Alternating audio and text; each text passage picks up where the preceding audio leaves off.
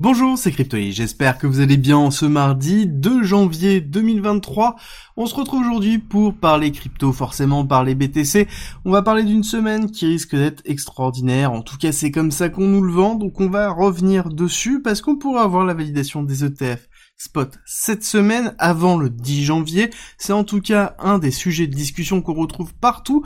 On va revenir dessus, on va revenir sur l'accélération du BTC que l'on a eu, l'implication que ça a de faire un nouvel ATH dès le début de l'année et pourquoi on a justement cette accélération là. Ça commence tout de suite.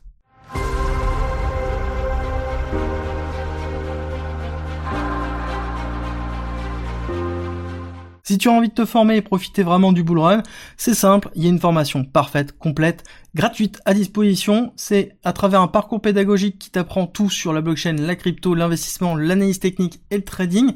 Tout ça gratuitement en commentaire et en description. Tu as des exercices, des QCM, des modules, des vidéos, des guides, tout pour pouvoir t'accompagner dans ta progression. Comme je vous l'ai expliqué hier, c'est le narratif qui tourne en ce moment. Validation des ETF spot BTC avant le 10 janvier et aussitôt que cette semaine, ça pourrait être le cas. En tout cas, c'est ce qu'on nous décrit dans quand même pas mal d'articles. Le fait que on va avoir une validation qui risque d'arriver par le dépôt des S1, S1 étant le formulaire qui a été, qui ont été déposés par les différentes sociétés qui euh, propose cet ETF. Donc on a vraiment cet élément-là où on nous pousse sur la compréhension que normalement on devrait avoir une accélération haussière sur cette semaine. On parle aussi d'autres choses, on nous parle des éléments que l'on va retrouver cette semaine au niveau des différents chiffres de la macroéconomie qui pourraient favoriser aussi la poussée et la validation des ETF. A contrario, on a une journée spécialisée dans la validation des différents projets de la SEC qui nous explique qu'il y a quand même peu de chances que ce soit validé aujourd'hui ou demain parce qu'il faut toujours un petit peu de temps à partir du moment où justement ce fameux formulaire S1 est validé. Elle compte à peu près 48 heures. C'est par rapport à ce qui s'est déjà effectué sur la validation des différents ETF qui ont pu déjà être proposés. Donc pour elle, ce serait certainement fin de semaine parce que de base les S1 ont été remplis fin de semaine dernière. Donc pour elle, il faut quand même un petit peu de temps pour pouvoir se mettre en place et que la validation arrivera de cette façon-là. En tout cas, ce qui est sûr et certain, c'est que le marché va bouger à ces réactions et va se préparer à ça. C'est ce qu'on va regarder de toute façon ensemble au niveau de la partie technique et vous allez voir que c'est très intéressant. En attendant, ce qui est sûr, c'est que les grands gagnants sont les mineurs de Bitcoin dans lequel on a 1,5 milliard de dollars de revenus en décembre, ce qui est juste énorme. Alors du coup les revenus proviennent de deux choses. Un, forcément de, du minage de BTC, d'augmentation du prix dans lequel on a une grosse valorisation, mais pas que, ça vient aussi de la dynamique des inscriptions que l'on retrouve en ce moment avec les BRC20, les ordinals, qu'on retrouve sur d'autres protocoles, mais surtout sur BTC. Et forcément ça génère quand même beaucoup de frais. Et cette manne financière est bienvenue parce qu'on a un nouvel ATH au niveau de la difficulté du réseau, on ira le voir tout à l'heure dans la partie graphique, mais donc forcément, heureusement qu'il y a une compensation, parce qu'on a de plus en plus d'acteurs qui sont en train de se positionner en amont du halving, et ce qui est aussi important à noter, c'est qu'on a beaucoup, beaucoup de mineurs qui ont fait beaucoup de ventes actuellement, d'accord? Sur la fin de l'année 2023, il y a beaucoup de mineurs qui ont vendu beaucoup de BTC pour pouvoir empocher une partie des bénéfices, clôturer leur exercice, ce qui est plutôt logique, en même temps et pour se préparer aussi à la prise de profit en amont du halving parce que forcément on va avoir une augmentation de la difficulté à être rentable pour les mineurs si jamais on a en plus une diminution des inscriptions avec une chute pourquoi pas de l'intérêt autour des ordinals. Chose assez peu probable dans un marché en hyper spéculation. Petit rappel, toujours sur la partie crypto, nous avons donc le concours sur ZoomX qui est toujours à disposition. En commentaire en description, j'ai ouvert une équipe si vous voulez euh, rejoindre, à savoir que comme d'habitude, on a énormément de bonus qui sont à disposition dans ce type d'événement. C'est une des raisons pour lesquelles j'en parle. C'est le meilleur moyen pour pouvoir tester un exchange en profitant des bonus, à savoir que dans chaque équipe, il y aura 100 dollars qui seront distribués toutes les semaines de bonus de trading, donc il y a toujours un intérêt à le faire, en plus des rewards supplémentaires, comme par exemple les Lucky Draw dans lesquels on peut gagner des pourcentages, ou en tout cas des cryptos en plus, et ça commence dans 15 jours, donc vous avez 15 jours pour rejoindre l'équipe si ça vous intéresse. En commentaire et en description, c'est à disposition. En attendant, sur la macroéconomie, il y a une grosse nouvelle, l'Iran qui est en train d'envoyer des bateaux au niveau de la Red Sea. il faut comprendre l'impact que ça va avoir, et principalement sur le pétrole, on ira voir les cours tout à l'heure, mais la Red Sea se positionne ici, donc c'est vraiment un, un endroit en fait très important dans lequel nous avons euh, la possibilité de pouvoir faire du transit maritime, et c'est là où se positionnent aussi les pétroliers dans lequel on passe principalement par là pour pouvoir alimenter l'Europe et euh, toute la partie euh, européenne. Et c'est pour ça qu'il est vraiment très important de comprendre que aussi en termes d'infrastructure, on est obligé de passer par ce circuit maritime. Et quand on regarde les bateaux, on voit bien que c'est une zone qui est toujours très fréquentée.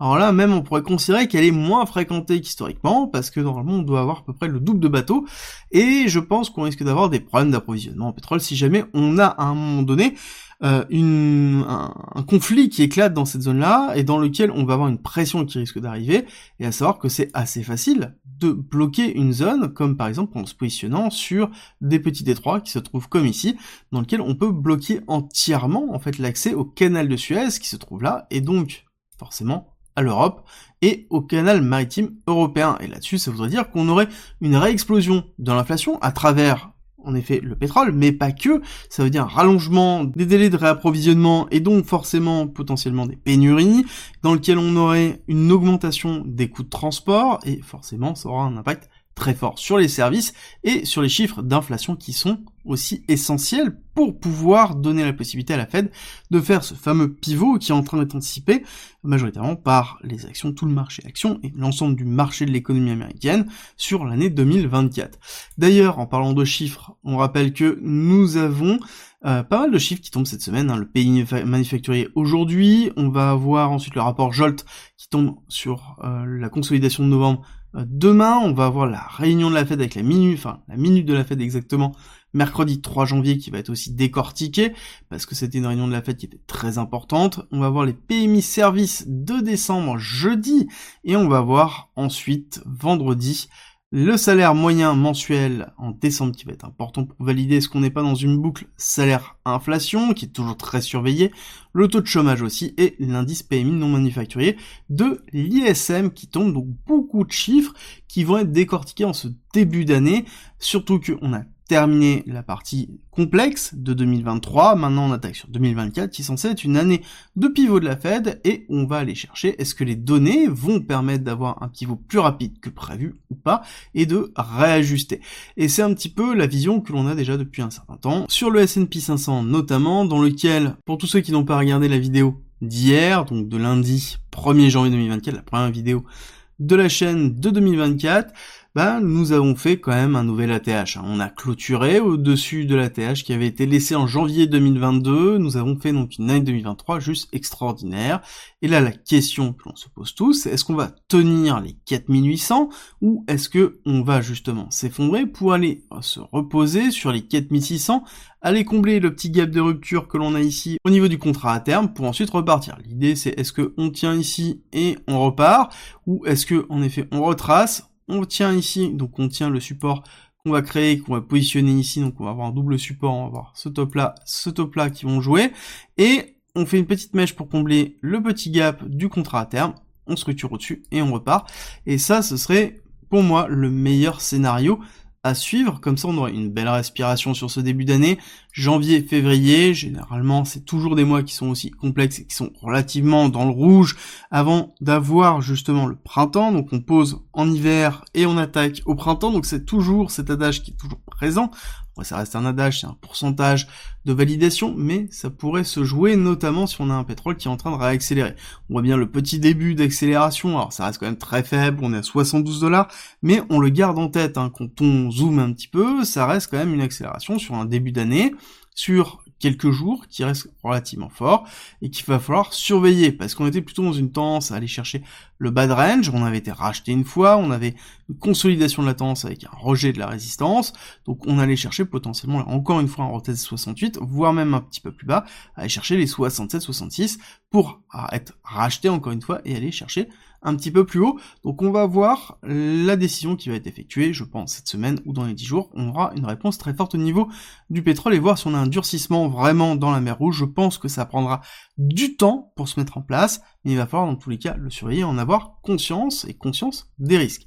Au niveau du BTC, plusieurs choses à voir.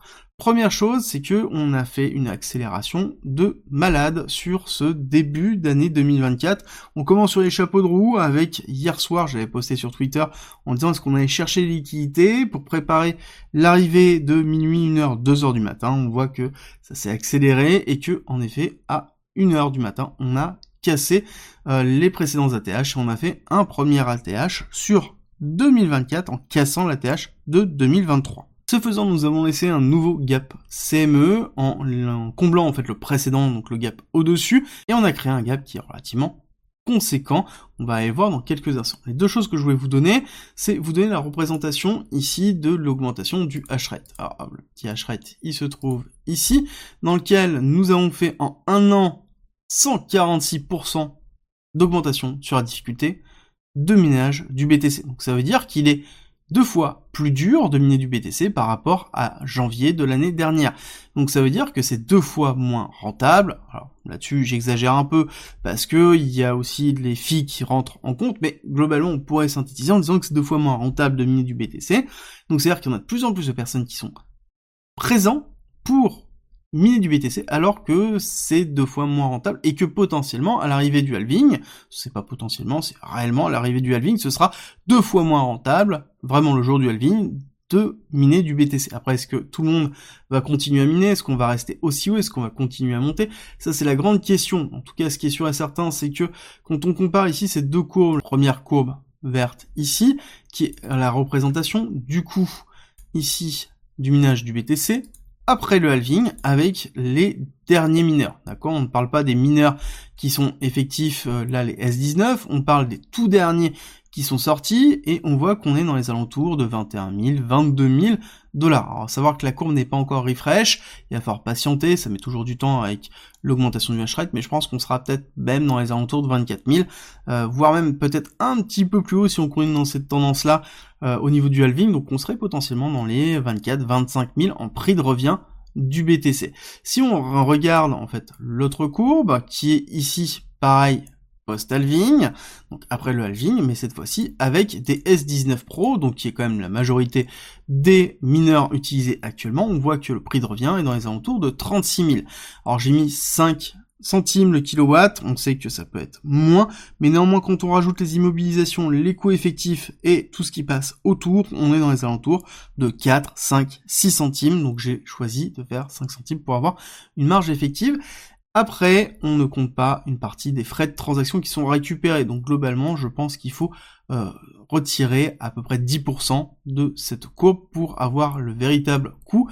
Mais ça reste encore une fois une moyenne. Il peut y avoir des mineurs qui sont excessivement rentables, dans lesquels ils ont des niveaux de rentabilité qui sont en dessous de 13 000 parce qu'ils ont les dernières machines et que à côté ils ont les meilleurs deals à 3 centimes de kilowattheure, ils ont très peu de frais fixes et donc forcément ça jouera. Ça va être intéressant de voir lorsqu'on va arriver au niveau du halving combien de pourcentage de mineurs vont débrancher leur machine parce qu'ils ne seront pas rentables. Là, on aura une véritable réponse sur ceux qui ont les meilleurs deals, ceux qui ont les meilleures machines et comment ça se déroule. Encore une fois, ce n'est pas parce qu'on monte au niveau du hash rate qu'on va le garder. Beaucoup de personnes pensent que c'est rentable maintenant grâce aux inscriptions et donc derrière allument des machines et derrière les débrancheront quand ce ne sera plus rentable.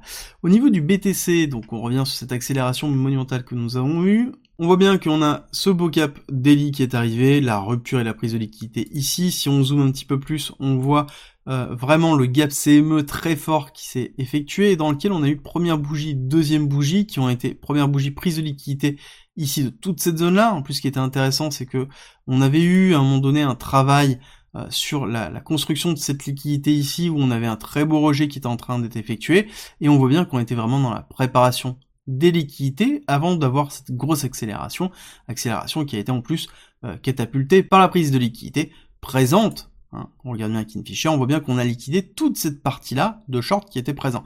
Donc forcément on a eu une grosse accélération et cette grosse accélération a donné en fait le setup qu'on a actuellement où on est au-dessus des 45 000. On a cassé le plafond qui nous tenait sur cette année 2023, euh, qui était le plafond des 44 400, plafond qui était compliqué, qu'on n'arrivait pas à passer systématiquement, et on voyait bien qu'on avait quand même une trend qui se dirigeait vers une compression. Je vous avais expliqué que cette compression était quand même relativement forte et qu'on allait voir un retour de la volatilité pour faire une rupture soit à la hausse soit à la baisse, et qu'on allait voir certainement en début d'année euh, une tendance qui allait se euh, mettre en place. Est-ce que c'est une tendance qui se met en place? Est-ce que c'est pas le début d'une distribution?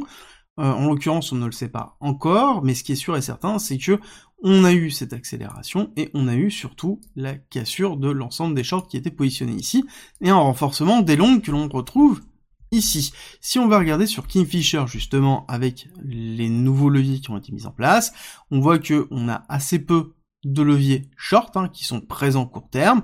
On a quand même beaucoup de longues qui sont au-dessus de 4450 et en dessous des 45 000, ce qui est plutôt logique. Et on a bien le point de départ qui a été donné ici dans les 42 750, dans lequel on a un petit cluster de liquidité. Ce qui est surtout intéressant, c'est que si on dézoome beaucoup, on voit que, en effet, les clusters de liquidation sont quand même bien sur la partie short, mais très long terme. 64, 65, 68, 69, alors que les longues, on a quand même un petit peu de court terme avec ce niveau des 44 000. On va avoir ensuite ici la priorisation sur les 40 000, 36 000, donc on a quand même pas mal de choses. Au niveau des CVD, on a une petite réaction, donc un marché qui est un petit peu agressif, qui est un petit peu agressif, euh, parce qu'il y a pas mal de choses. Donc là, c'est euh, rapidement, on le voit bien sur Lightmap, qu'on a bien cannibalisé l'ensemble des liquidations qui se trouvent là, mais on ne construit pas tant de liquidités que ça sur la partie longue.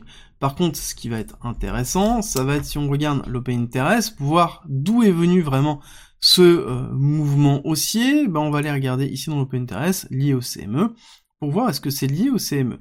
J'ai envie de vous dire que c'est le cas, on voit bien qu'on a bien l'accélération à 1h du matin avec un petit peu de levier dans lequel on est passé de 5,08 à 5,21 milliards au niveau du CME, au niveau de l'Open Interest, donc ça veut dire que les personnes sont en train de jouer l'accélération du début d'année sur la hype de la validation de l'ETF spot BTC. Donc là, clairement, on a en fait notre réponse. Et quand on regarde au niveau de l'order flow, on a quand même pas mal de choses. On a un, l'augmentation de l'open interest sur les top traders euh, qui, est relativement flat. Hein. On voit bien ici sur Binance, on voit bien sur le général. Donc ça veut dire que c'est vraiment joué sur le CME majoritairement. Et on a les positions des top traders sur Binance on voit qu'on a une petite accélération due à la valorisation du cours, mais on n'a pas trop de sell-off, on a un petit sell-off qui a lieu, mais on n'a pas de tendance vraiment qui se marque. Et ce qui est important de voir, c'est qu'on a un énorme funding rate, ça fait longtemps qu'on n'a pas eu ce funding rate là, d'accord? On regarde en novembre, on redescend, on redescend en octobre, donc on a fait un ATH au niveau du funding rate, donc ça veut dire qu'on a un momentum qui est en train de se créer, donc on a une hyper positionnement qui est en train de se faire. Donc là, ça être vraiment à surveiller, est-ce que je pense qu'on aura une réponse vraiment dans les jours qui arrivent, si oui ou non on est dans un sell the news.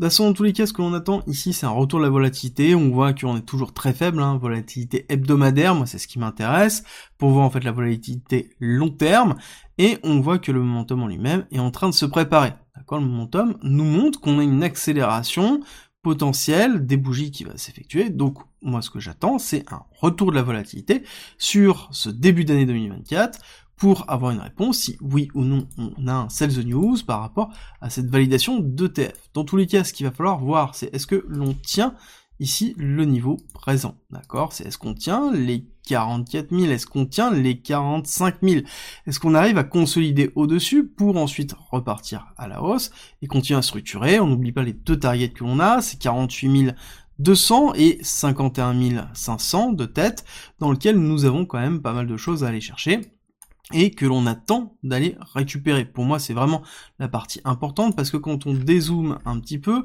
et qu'on regarde à quoi ça correspond, bah ça correspond au top de ce qu'on avait connu au moment de Terra Luna et avant la chute de Terra Luna. Et donc on a beaucoup de liquidités qui sont en attente de cette partie-là, avec un deuxième indice qui se trouve ici.